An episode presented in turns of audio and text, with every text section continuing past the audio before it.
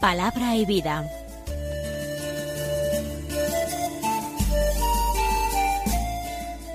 Con el padre Manuel Horta desde Sevilla.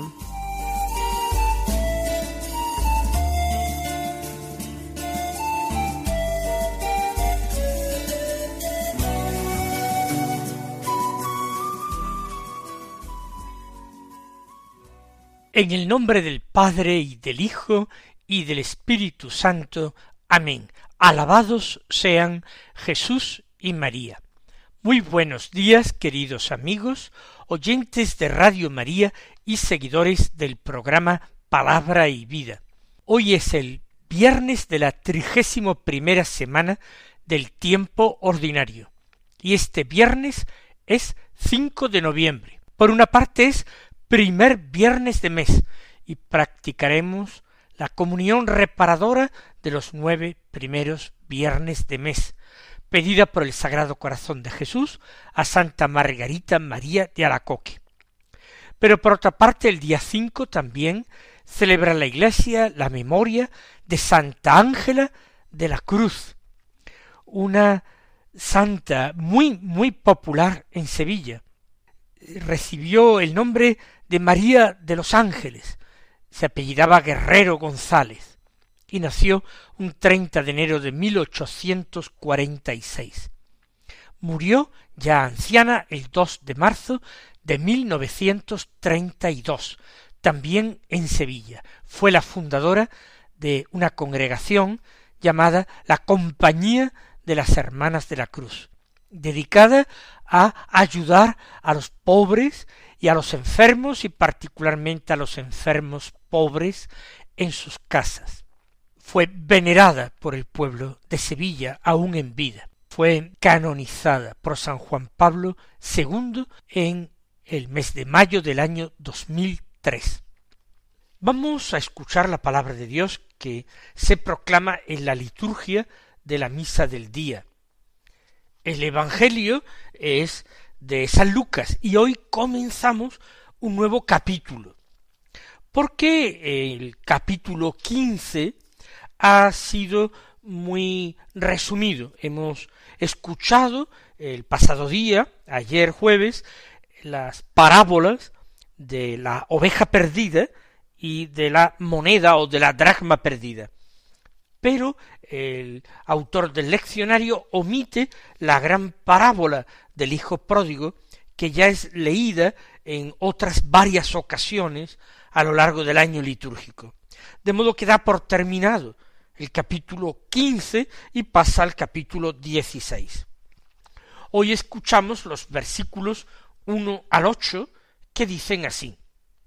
En aquel tiempo decía Jesús a sus discípulos, un hombre rico tenía un administrador, a quien acusaron ante él de derrochar sus bienes. Entonces lo llamó y le dijo ¿Qué es eso que estoy oyendo de ti? Dame cuenta de tu administración, porque en adelante no podrás seguir administrando. El administrador se puso a decir para sí ¿Qué voy a hacer? Pues mi señor me quita la administración. Para acabar no tengo fuerzas. Mendigar me da vergüenza. Ya sé lo que voy a hacer para que cuando me echen de la administración encuentre quien me reciba en su casa. Fue llamando uno a uno a los deudores de su amo, y dijo al primero ¿Cuánto debes a mi amo? Este respondió cien barriles de aceite. Él le dijo Toma tu recibo, aprisa, siéntate y escribe cincuenta. Luego dijo otro ¿Y tú cuánto debes? Él dijo cien fanegas de trigo. Le dice Toma tu recibo y escribe ochenta. Y el amo alabó al administrador injusto porque había actuado con astucia. Ciertamente los hijos de este mundo son más astutos con su propia gente que los hijos de la luz. Una de las parábolas más sorprendentes del Evangelio, sino la que más. Con frecuencia he insistido en esta idea de que hay que entenderla para poder meditarla. Porque aparentemente se nos está proponiendo como modelo una acción eh, deshonesta, un verdadero fraude con abuso de confianza. Y no, el Señor no está presentando como modelo el fraude, el abuso de confianza, la falta de honradez. El Señor está poniendo la atención, llamando nuestra atención a la importancia que tiene la previsión. Aprovechar muy bien el tiempo presente y aprovechar todos los medios, todas las circunstancias en este mundo, en esta vida, para ganarnos la vida eterna. Y en esto sí, la parábola tiene una actualidad extraordinaria, porque nosotros, como en los tiempos de Jesús, solemos ser extraordinariamente negligentes y descuidados para eh, obtener la ganancia espiritual que podemos obtener. Vamos entonces a ir leyendo más despacio esta parábola y tratando de comprenderla versículo a versículo. Decía Jesús a sus discípulos.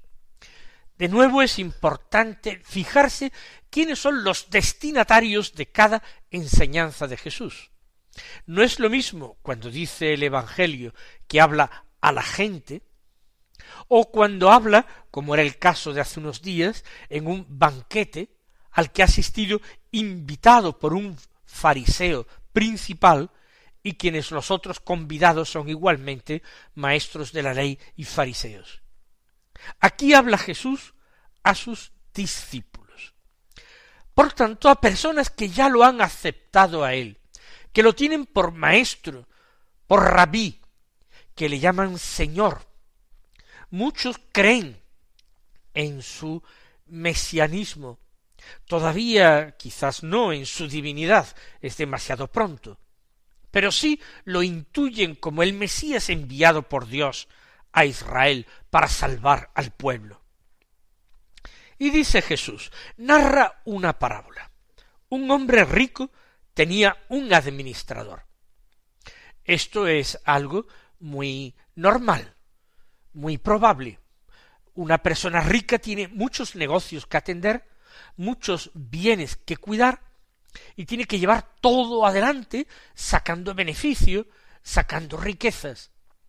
No sería rico esta persona si no tuviera un cuidado y una solicitud especial con los bienes materiales. No los dilapida ni eh, deja de tratar de conseguir mayores ganancias cada vez. Para esto, como él la tarea no puede realizarla solo, necesita colaboradores. Necesita un administrador. Alguien que por eh, definición tendría que ser de una extraordinaria confianza.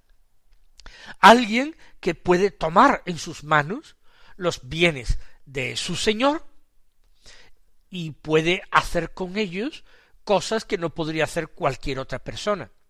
Dispone quizás del sello de su señor para firmar contratos en su nombre, para establecer acuerdos comerciales, tanto con proveedores como con acreedores o deudores.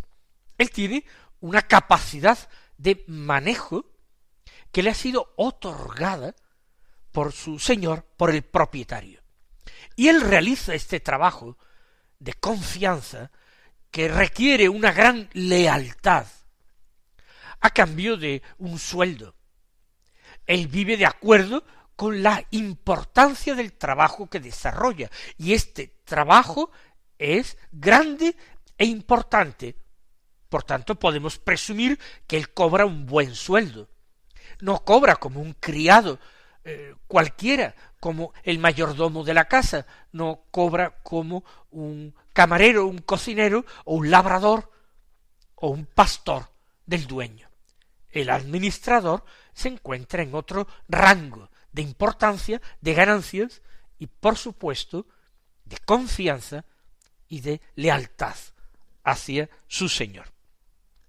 Pero este administrador se ve que no es un hombre honrado, está defraudando la confianza que ha sido depositada en él. Tiene buenas ganancias, pero él trata de obtener mayores ganancias de una manera ilícita. En definitiva, defraudando, robando a su señor. Esto es muy grave. Un cargo de confianza no puede ejercerse así. Por eso, cuando él es descubierto por otras personas, esas personas lo acusan ante el propietario, ante el hombre rico, lo acusan de derrochar sus bienes.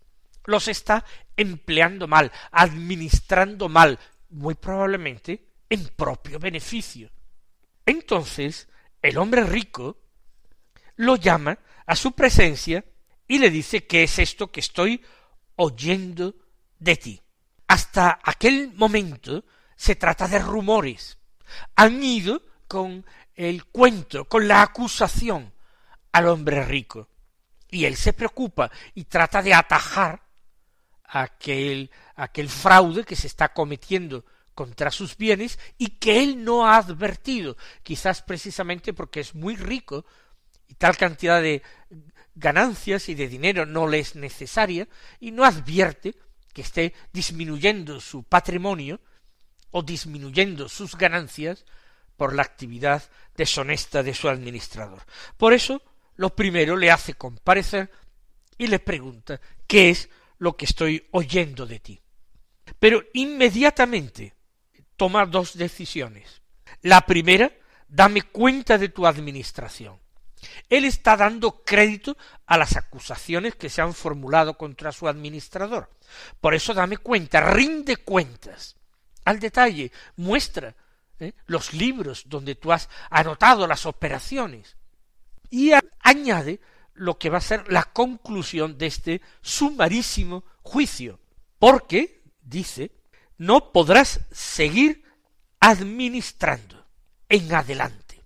Lo ha sido hasta ahora, lo será hasta el momento que rinda cuentas, y como ya el propietario, el hombre rico, cree en su culpabilidad, está seguro que no podrá darle cuentas satisfactorias de su gestión. Y está adelantando el castigo, el despido. No podrá seguir administrando. Quizás no es un despido total, quizás si no lo encuentra culpable en grado sumo, puede rebajarle la categoría y convertirle en un empleado más pero subordinado al administrador. Lo cierto es que en la parábola el administrador se pone a cavilar, se puso a decir para sí, eh, habla con sus propios pensamientos, se pregunta a sí mismo de manera retórica y se responde. De alguna manera se está adelantando a los acontecimientos. ¿Por qué? Porque él sabe que no puede rendir cuentas satisfactoriamente. Él es consciente de sus trapacerías, de sus engaños, de sus fraudes. Y por mucho que intente disimularlos, cosa que él intentaría, no va a poder salir indemne de aquella acusación. Y aunque lo hallaran culpable sólo de una pequeña parte de sus fraudes, ya ha perdido la confianza del Señor y ya va a perder el cargo de, de administrador. Él ya sabe que su suerte está echada, que es irremediable. ¿Qué voy a hacer? Pues mi señor me quita la administración, eso es seguro. Y ahora habla de dos posibilidades, de seguir viviendo con una actividad legítima. Una sería cavar, Cavar es trabajar en el campo, por extensión, trabajar en el campo. Cavar es quizás el ejemplo del trabajo más duro a realizar en el campo, porque la tierra presenta, pues, obstáculo, presenta resistencia, y cavar, remover una tierra que puede estar dura, es difícil y requiere mucho esfuerzo físico. Para acabar dice no tengo fuerzas. o porque es un hombre débil o enfermizo, o quizás simplemente porque le falta costumbre. No tiene eh, los músculos suficientemente desarrollados para un trabajo tan exigente. Para acabar no tengo fuerzas. Por tanto, descarta el quedarse en la casa como eh, agricultor, como labrador, eh, al servicio quizás de su mismo amo, pero simplemente trabajando en los campos, con otra remuneración. Añade, mendigar me da vergüenza. La mendicidad en tiempos del Señor era frecuente para quienes, desprovistos de todo tipo de ayudas sociales, como hoy existen, tenía que recurrir a la caridad, a la benevolencia de los demás para sobrevivir, para no morir de hambre, pedir limosna, al borde de los caminos, como aquel ciego Bartimeo, o a la puerta del templo de Jerusalén, como aquel que mendigaba junto a la puerta hermosa el día que pasaron Pedro y Juan, los apóstoles. Él excluye, me da vergüenza. Es normal, quien ha ostentado un trabajo importante, un cargo de responsabilidad, sentarse al borde de los caminos, o a la puerta del templo, o de una sinagoga, es una bajada demasiado grande de categoría social. Él lo percibe como algo humillante. ¿Qué dirán los que hasta entonces eran sus amigos? Posiblemente no quieran siquiera mirarle, ni saludarle. Quizás se avergüenzan de él. O lo que es peor, lo convierten en objeto de burla. Para él se le hace muy difícil pensar siquiera en semejante humillación de tal manera que descarta dos actividades lícitas, como podrían ser trabajar, trabajar en el campo, o mendigar si no tiene fuerzas para trabajar en el campo. Otros empleos quizás le estén vedados, empleos de confianza, de manejo de dinero, cosa que sabría hacer bien, sabría llevar una contabilidad, y además era avispado. Pues ahora sigue él cavilando. Ya sé lo que voy a hacer. Lo encuentra finalmente. Por exclusión, excluye todo tipo de actividades lícitas, honestas, pues piensa entonces en actividades ilícitas. ¿Acaso hasta ahora no se ha entregado a realizar también actividades fraudulentas? Pues piensa él, vayamos hasta el final hemos engañado desde hace tiempo, pues sigamos engañando hasta el último momento en que esté en esta casa. Ya sé lo que voy a hacer. ¿Qué va a hacer? Cuando me echen de la administración sería bueno ser recibido en otra casa, en la casa de otro hombre rico, de otro hombre importante, de un comerciante, de un propietario, y con un cargo importante, quizás de nuevo como administrador. Pero ¿cómo me van a recibir si además salgo de aquí con la nota de persona poco fiel, poco honesta? Pues se dice haciendo favores. Haciendo favores. Y por eso va llamando a los deudores de su amo. Esto no sería nada llamativo ni extraño. Si él tiene que rendir cuentas de su administración, es normal que revise todo. Y ahora el llamar a los deudores entra dentro de lo que podría ser un eh, normal, una normal puesta a punto de las cuentas. Pero, sorprendentemente, llama al primero y le pregunta ¿A cuánto asciende tu deuda? ¿Cuánto debes a mi amo? Y ese le responde cien barriles de aceite. No sabemos si la deuda es en especie y debe pagar efectivamente cien barriles de aceite, o si cien barriles de aceite es lo que él ha adquirido, lo que él ha comprado, y ahora debe pagarlo en dinero. Lo cierto es que el administrador le dice toma tu recibo, aprisa, siéntate y escribe cincuenta. Si esto es así, sólo tendrá que pagar la mitad de lo pactado. Ya no tendré que pagar cien barriles de aceite que adquirí, sino sólo cincuenta. o no tendré que devolver en especie más que la mitad. Como él tiene el sello de su amo que le permite realizar contratos, revisarlos, pues está haciendo algo que quizás legalmente puede, está en posesión del anillo con que sellar, aunque es algo inmoral, algo poco honrado. Está perjudicando a la persona para quien trabaja y a la que tendría que beneficiar en todo. Luego le dice a otro, a un segundo, ¿y tú cuánto debes? Le hace la misma pregunta y él le dijo cien fanegas de trigo. Lo mismo, o debe pagar en especie estas fanegas de trigo, o bien quizás debe pagar el importe en metálico de cien fanegas de trigo que se ha llevado. Pero le dice, toma tu recibo y escribe ochenta. A este otro deudor no le perdona lo mismo que al primero. No sabemos por qué. Al primero le perdonó el cincuenta por ciento.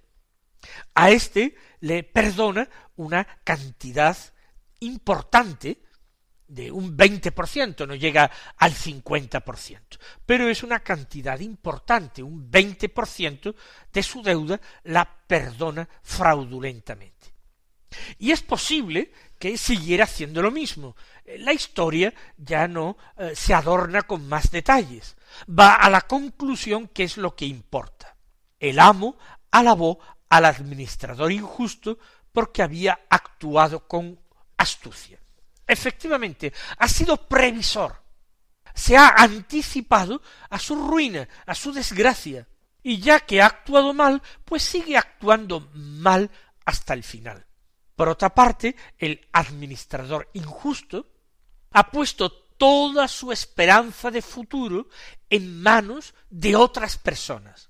Ha tratado de hacerse amable, ha tratado de hacerse simpático para otras personas. Y haciéndose amable o simpático para otras personas, espera ser tratado bien cuando se quede sin trabajo por esas personas. Dejar de poner la confianza en su propia astucia, en sus propios latrocinios, y poner su confianza en esas relaciones tan buenas que entabla. Administrador injusto que ha actuado con astucia.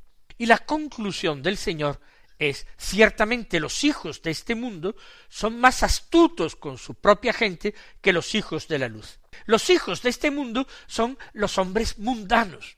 Ellos se preocupan de, vamos a decirlo así, caer siempre de pie, aprovechar incluso de las circunstancias adversas para conseguir ganancias, para seguir adelante con su vida.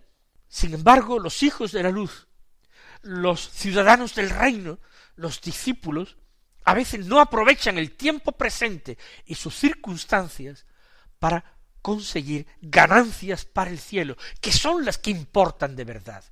Por tanto, hay una exhortación del Señor a que nosotros aprovechemos todo en nuestra vida para avanzar decididamente hacia Él. Mis queridos hermanos, que el Señor os colme de sus bendiciones y hasta mañana si Dios quiere.